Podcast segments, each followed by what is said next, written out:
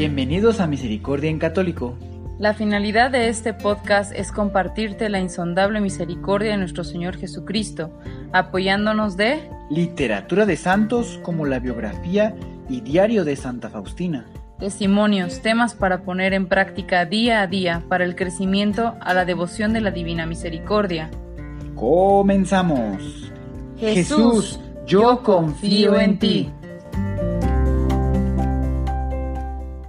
Muy buen día a todos nuestros hermanitos que nos escuchan en este su podcast de Misericordia en Católico. Eh, les damos gracias eh, a todos los que nos han seguido en este podcast y que, no, que bueno, nos han acompañado, tanto los que están desde el principio con nosotros, con los que están eh, los recién integrantes o los que nos han ido, se han ido integrando poco a poco con nosotros, esperando que el contenido les sea de muchísima utilidad y bueno, les ayude en su día a día para su crecimiento. Estamos tratando de mejorar y bueno, de tener mejor calidad en nuestro contenido y mejor calidad en nuestros audios para que, bueno, ustedes tengan eh, algo bueno, ¿verdad? Algo que los ayude, que los impulse y que tenga muy buena calidad.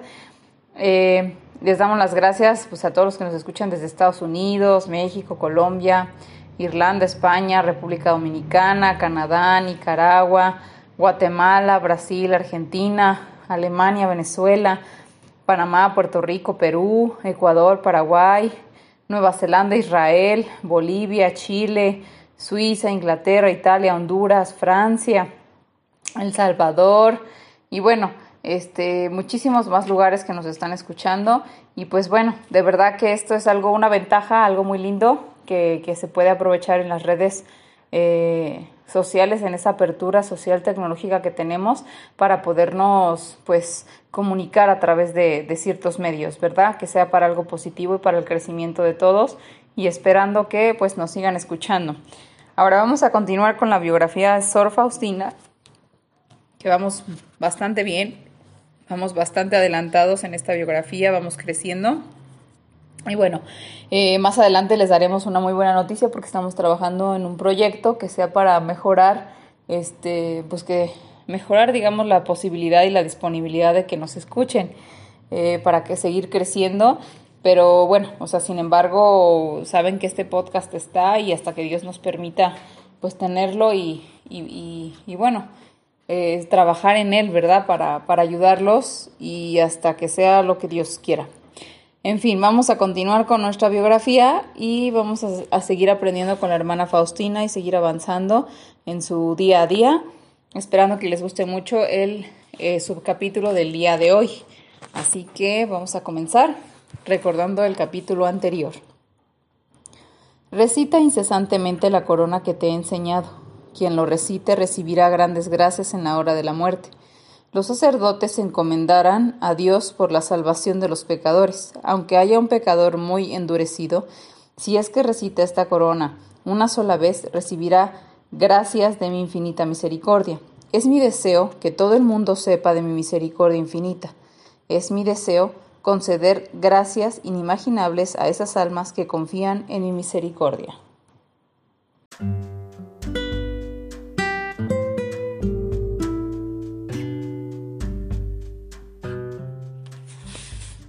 Un año de muchos cambios, 1936. Oportunidades para confiar en su misericordia. El 14 de septiembre, el arzobispo Romault de Vilnius estaba de visita en Cracovia y visitó a las hermanas de Lagibienki. Aunque se quedó muy poco tiempo, a Sor Faustina se le dio la oportunidad de hablarle del trabajo de la Divina Misericordia. Él mostró una disposición favorable y le dijo, Hermana, permanezca completamente en paz. Si esto está dentro de los planes de la divina providencia, se realizará. Mientras tanto, hermana, ore para que se aclare esta gracia. Deje que el Señor Jesús le dé un conocimiento más claro de esto. Le ruego que espere un poco más. El Señor Jesús arreglará de tal forma las circunstancias que todo saldrá bien. Parece que el arzobispo notó la apariencia física tan mala de la hermana, pero lo mencionó a la Madre Superiora. En cualquier caso, el 19 de septiembre le envió a un especialista de los pulmones. Él no disimuló su preocupación. En la capilla de la clínica donde la hermana y su acompañante estaban de visita, Sor Faustina escuchó las siguientes palabras en su alma. Mi hija, solamente unas pocas gotas más en la copa. No será ya mucho tiempo. Su alma se llenó de alegría. Esa fue la primera llamada de su amado maestro. Cinco días después, en la noche del 24 de septiembre, Sor Faustina se despertó con fuertes dolores que duraron tres horas. Su sufrimiento fue tan grande que no le permitía realizar el más leve movimiento, ni siquiera podía tragar su saliva. La hermana no pedía ayuda, más bien se resignaba completamente a la voluntad de Dios, y pensó que había llegado el día de su muerte, el día que ella tanto deseaba. Cuando se dio el dolor empezó a sudar. Cada movimiento le producía un nuevo ataque. No se atrevía a moverse. Al día siguiente no tenía ningún dolor, pero estaba tan cansada que no podía levantarse para ir a misa. Mientras estaba recostada pensaba, si después de tales sufrimientos no llegó la muerte, entonces cuán grandes serán los sufrimientos de la muerte. Únicamente la confianza en infinita misericordia de Dios le libró de ese temor. Poco después de este ataque tan doloroso, Sor Faustina escribió en su diario lo que ahora es considerado como el mensaje principal dado con respecto a la fiesta de la Divina Misericordia. Mi hija, habla al mundo entero acerca de mi infinita misericordia. Yo deseo que la fiesta de la misericordia sea el refugio de todas las almas, y especialmente de los pobres pecadores. Las entrañas más profundas de mi misericordia más tiernas se abren en ese día Derramaré un caudaloso océano de gracia sobre aquellas almas que acudan a la fuente de mi misericordia. El que recibiere en ese día los sacramentos de la confesión y de la Santa Comunión obtendrá el completo perdón de sus pecados y del castigo. En ese día se abrirán todas las divinas compuertas por las cuales fluyen las gracias divinas. Que nadie tenga miedo de venir a mí, aunque sus pecados sean de color escarlata mi misericordia es tan grande que ninguna mente, sea esta de hombre o de ángel, podrá sondearlo a través de la eternidad. Todo lo existente ha salido de las mismas profundidades de mi tierna misericordia. Toda alma de acuerdo con su relación conmigo contemplará mi amor y misericordia a través de la eternidad. La fiesta de la misericordia salió de mis ternuras más profundas. Es mi deseo que sea celebrada solemnemente el primer domingo después de Pascua. El hombre no tendrá paz hasta que no vuelva a la fuente de mi misericordia. Al repetir el mencionado mensaje por catorce veces, se concluye la importancia que era para el Señor el contenido del mismo. Mientras tanto, a la receptora del mensaje Jesús le dijo y le dio más oportunidades para practicar la confianza en su misericordia. Sor Faustina estaba ahora experimentando un dolor y un cansancio continuo. Un día mencionó esto a la Madre Superior. La respuesta de la Madre fue que ella debería acostumbrarse a sufrir. Faustina le escuchó respetuosamente lo que ella le dijo. Ella razonó que si la Madre Superiora, quien era conocida por su especial bondad para las hermanas que estaban enfermas, no le comprendía, debía ser que el Señor estaba permitiendo que se le pruebe de esta manera. Así que en ese día, en particular, la hermana salió a trabajar en el campo, a pesar de su dolor. Era un día tan caluroso que hasta una persona sana sin trabajar no podía soportar el calor. Antes del mediodía, la hermana alzó a ver el cielo y con gran confianza le dijo al Señor, Jesús, cubre el sol que ya no puedo aguantar el calor. En ese mismo momento una nube blanca cubrió el sol y de ahí en adelante el calor fue menos intenso. Cuando ella empezó luego a reprocharse por haber rogado un alivio del calor, al mismo Jesús la tranquilizó. Mientras el sufrimiento aumentaba día a día, las gracias que la hermana necesitaba para soportarlo aumentaban también cada día. En unión con Dios encontró la paz interior y la fuerza exterior. La práctica de unirse con el Cristo misericordioso era siempre el tema principal de su examen de conciencia ya que ella sabía que a través de esta unión ella recibía una fuerza especial. Así que en cualquier circunstancia sus acciones eran reguladas por la misericordia que fluía del amor. Como se mencionó anteriormente, los ángeles servían a la hermana de manera especial. El 29 de septiembre, la fiesta de, de San Miguel de Arcángel, la hermana vio a este gran capitán a su lado. Él le dijo a ella, El Señor me ha ordenado que te cuide de una manera especial. Debes saber que eres odiada por el mal pero no temas. ¿Quién como Dios? Desapareció, pero la hermana sintió su presencia y existencia de ahí en adelante. El, derrama, el derramamiento de sufrimientos y de gracias continuó. El doctor de la clínica de Prantnik, quien diagnosticó su enfermedad como tuberculosis, ordenó que a Sor Faustina se le separe de las otras hermanas para prevenir un contagio. Se le puso en la enfermería del convento, pero no se le exoneró de sus tareas diarias. Cierto día Sor Faustina sintió que no podría aguantar hasta las nueve de la noche. Le pidió a la hermana encargada de la cocina que le diera algo de comer explicándole que se iba a acostar, pues se sentía muy mal. La hermana le contestó Pero si usted no está enferma, hermana, solo quieren que usted descanse, así que se inventaron esta enfermedad. Sor Faustina aceptó esta injusticia en silencio y este sufrimiento al Señor le ofreció, como lo hacía con otras injurias y dolores. El corazón de la hermana se llenó de alegría cuando el 5 de octubre recibió una carta del padre Sopoco. Tenía intenciones de publicar una estampa del Cristo misericordioso y le pedía que le envíe una oración hecha por ella misma y que sería impresa al reverso de la misma. Así es que el arzobispo daba su aprobación. En esta ocasión ella escribió lo siguiente. Oh, Qué alegría llena mi corazón que mi Dios me permite ver el trabajo de su misericordia. Cuán grande es este trabajo del Altísimo. Yo soy solamente su instrumento. Oh, cuán ardiente deseo ver esta fiesta de la Divina Misericordia que Dios está pidiendo a través mío. Pero si es la voluntad de Dios que sea celebrada solamente y solemnemente que sea únicamente después de mi muerte, aún así me regocijo desde ya y lo celebro interiormente con el permiso de mi confesor. El 11 de octubre, mientras la hermana escribía acerca de la misericordia de Dios y su gran ayuda para las almas, súbitamente sintió la presencia de Satanás en el cuarto. Con gran furia hizo todo intento de quitarle la paz. Esto le asustó, pero inmediatamente cogió el crucifijo y hizo la señal de la cruz. Inmediatamente la bestia se calmó y desapareció. Y ella entonces tranquilamente continuó escribiendo.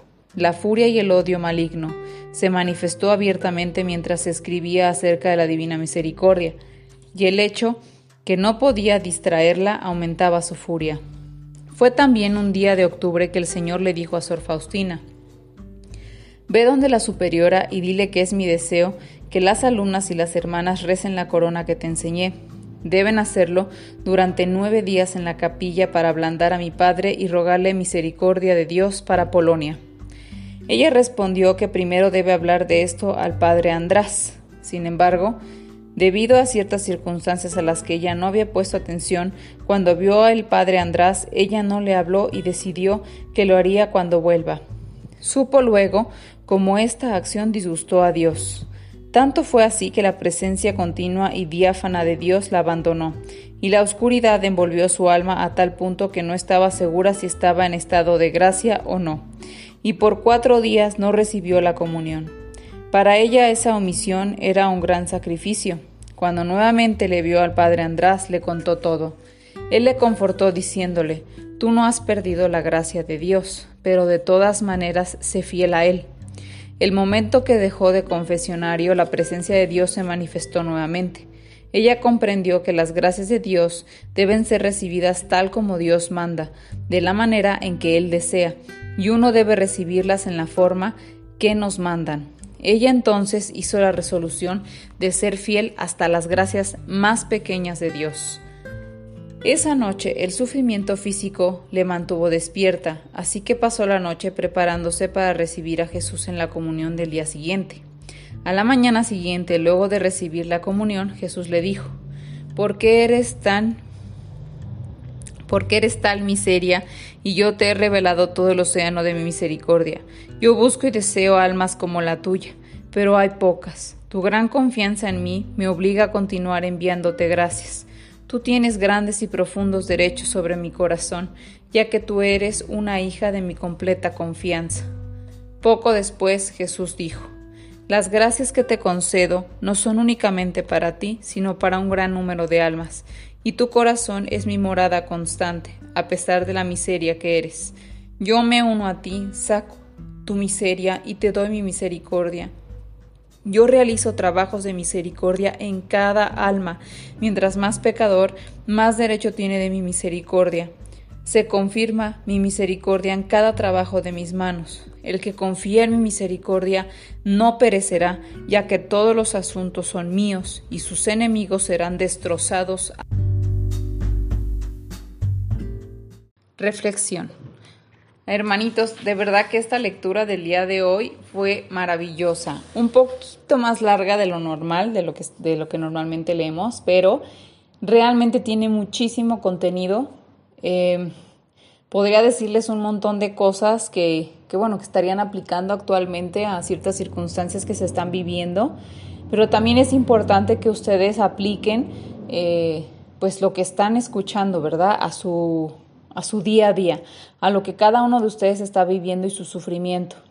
Sí me gustaría recalcar eh, dos puntos muy importantes y muy interesantes eh, dentro de esta lectura, a pesar de que tiene muchísimo contenido y muchísima información muy importante y trascendental. Sin embargo, hoy vamos a manejar una actividad diferente y quiero que ustedes, eh, sin realmente gran influencia de mi reflexión, eh, lo apliquen ustedes a su vida y, puedan meditar y sentir qué es lo que les ha dejado, ¿verdad? Pero no quiero pasar por alto estos dos puntos bien importantes porque eh, llegan a ser como piedritas, piedritas en nuestro desarrollo y crecimiento espiritual. Uno de ellos es la obediencia. Yo sé que muchas personas cometemos la equivocación en algún momento de nuestra vida de decir que, pues, Dios eh, nos escucha donde sea que estemos, que pues, tú te confiesas con Dios únicamente, que no necesitas ir con un sacerdote y demás.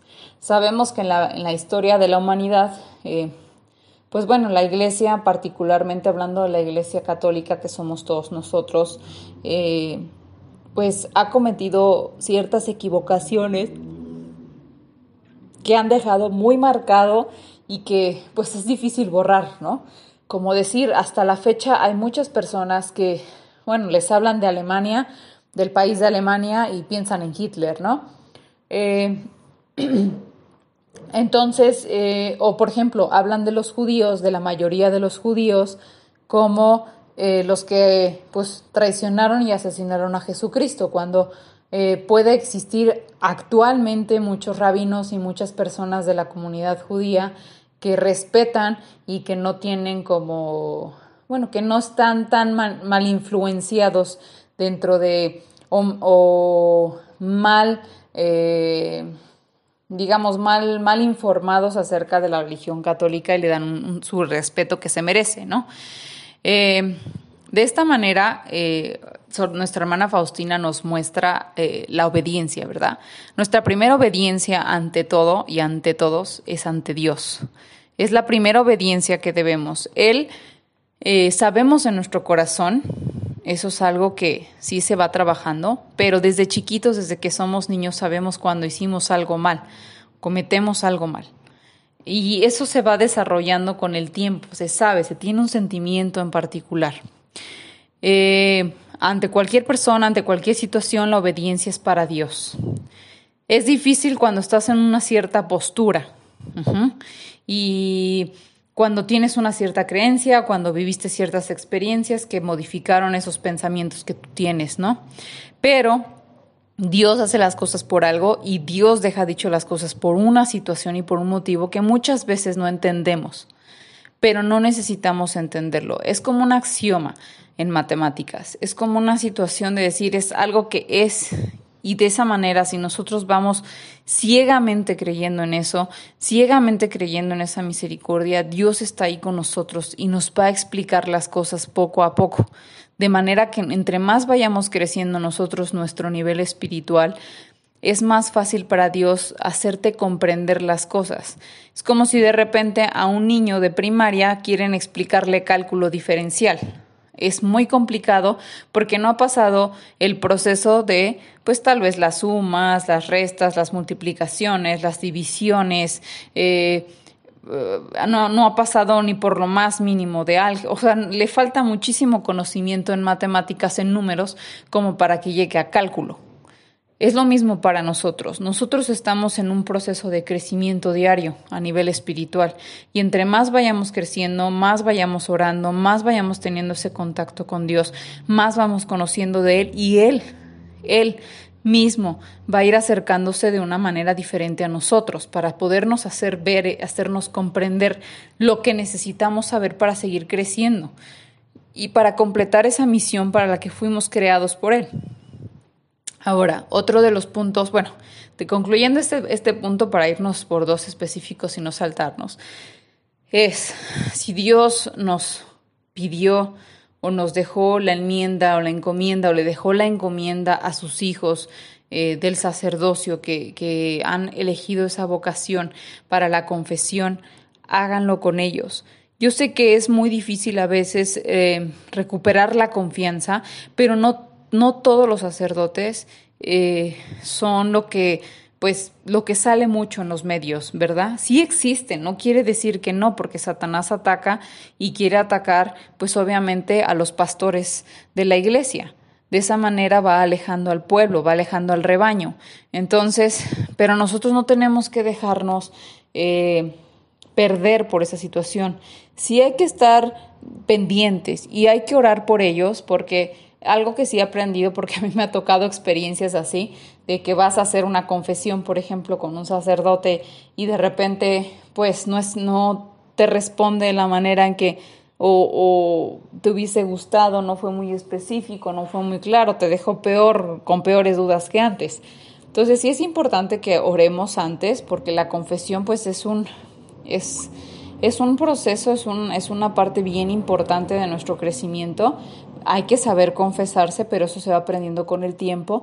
Y también hay que aprender a cómo, eh, a orar por el sacerdote que te va a confesar para que sea el mismo Dios y Dios acomode las cosas para que te hable. Por ejemplo, en el caso de la hermana Faustina, ¿cuántas veces se confesó con sacerdotes que en su momento eran muy buenos y sin embargo no recibía las respuestas porque pues ella misma lo menciona, hay que orar por los sacerdotes, hasta que encontró uno en particular que empezó a desarrollar y empezó a creer en lo que ella estaba viviendo, porque muchos otros le decían que estaba teniendo visiones, que eran ilusiones, que eso estaba mal, que era Satanás y demás.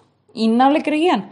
Y hasta que llegó un sacerdote, en este caso el padre Sopoco, que, que lo ayudó, le ayudó en este crecimiento, el padre András, que le ayudó en este crecimiento y sin embargo, ella no se cansó de orar por buscar un buen sacerdote y confesor, ¿verdad? Entonces hay que orar por nuestros sacerdotes para que Dios les dé esa iluminación. Es muy difícil para ellos, de verdad, imagínense estar eh, escuchando miles y miles de almas que tienen muchas dificultades y muchos problemas todos los días y pues dar la respuesta correcta, ¿verdad? Sin embargo, deben de ser muy iluminados por Dios y, y bueno, yo he vivido experiencias también muy importantes en las que el sacerdote ni siquiera le dije las cosas tan claras y supo responderme lo que ocupaba escuchar, lo que Dios quería que yo escuchara para poder seguir creciendo. Y bueno, el siguiente punto, que también es bien importante, fue acerca de la oración a la Divina Misericordia y su relación con eh, los ruegos que ha pedido eh, para Polonia, ¿verdad? Ahorita esto se aplica mucho como ya lo hemos visto en otros, escuchado en otros audios, a lo que se está viviendo el día de hoy. Nosotros tenemos que seguir rezando incesantemente la divina misericordia para rogar por el fin de la pandemia, por el fin de este sufrimiento, porque no nada más es una cuestión de salud. Muchas personas están quedando sin trabajo, muchas empresas que se levantaron con muchísimo esfuerzo, negocios han quebrado.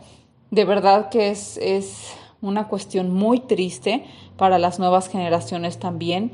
Es triste lo que hemos hecho para, para llegar a este punto y que las nuevas generaciones, imagínense que tuvieran que vivir los niños desde ahorita con tapabocas. Digo, yo sé que se acostumbran, ¿verdad? Se acostumbran porque es al igual que una moda, ¿no? Sin embargo, pues uno que tuvo la oportunidad de tener la libertad, ¿verdad? Esa, esa libertad de poder abrazar, de poder saludar normal, de poder mm, tener muestras de afecto, de verdad que ahora estén restringidas y limitadas, pues sí es, es complicado, ¿no? Porque no, no se desea eso para, para los niños, para los jóvenes que van en crecimiento ahorita. Entonces sí es bien importante que tomemos estas, estos aprendizajes porque en su momento Polonia recibió su castigo, recibió, pues digamos, por más que se trató de evitar, eh, pues tenía que vivir ciertas circunstancias. Y ahorita estamos viviendo esto por algún motivo, Dios sabe por qué, porque yo estoy segura que si Dios en, en este momento dijera se acabó, se acabó, ¿verdad? Con un solo eh, chasquido de dedos o un solo soplido o perdón, soplo, un solo soplo, un solo movimiento, un solo pensamiento de él, se acabaría todo esto. Sin embargo, está por un motivo, porque necesitamos aprender y hasta que no eh, aprendamos lo que tiene que ser, esto se va a terminar. Entonces, tenemos que tener la fortaleza, esa fortaleza espiritual, tenemos que tener la fe, que es lo último que debe morir en nosotros, porque Dios está con nosotros y nos está acompañando.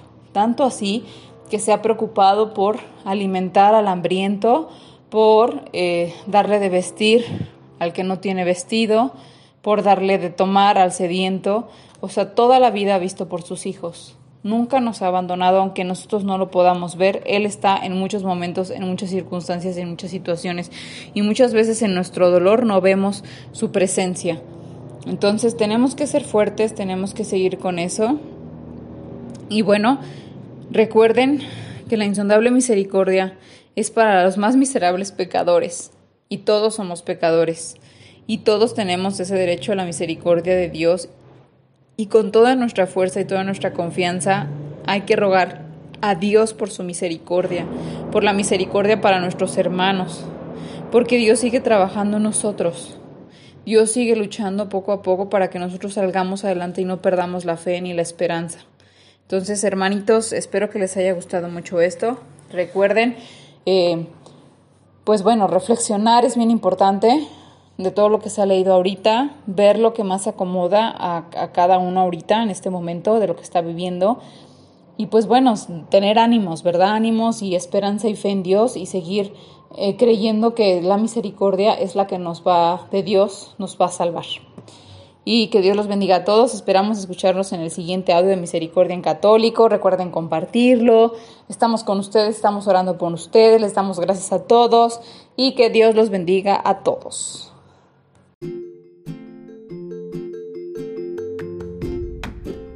Si es la primera vez que escuchas nuestro podcast, te invitamos a que escuches el numeral 0,1,1, que habla sobre las temáticas que se desarrollan en este podcast y el lenguaje que hemos propuesto para identificar cada una de ellas y así sea más fácil para ti escuchar las que más te agraden.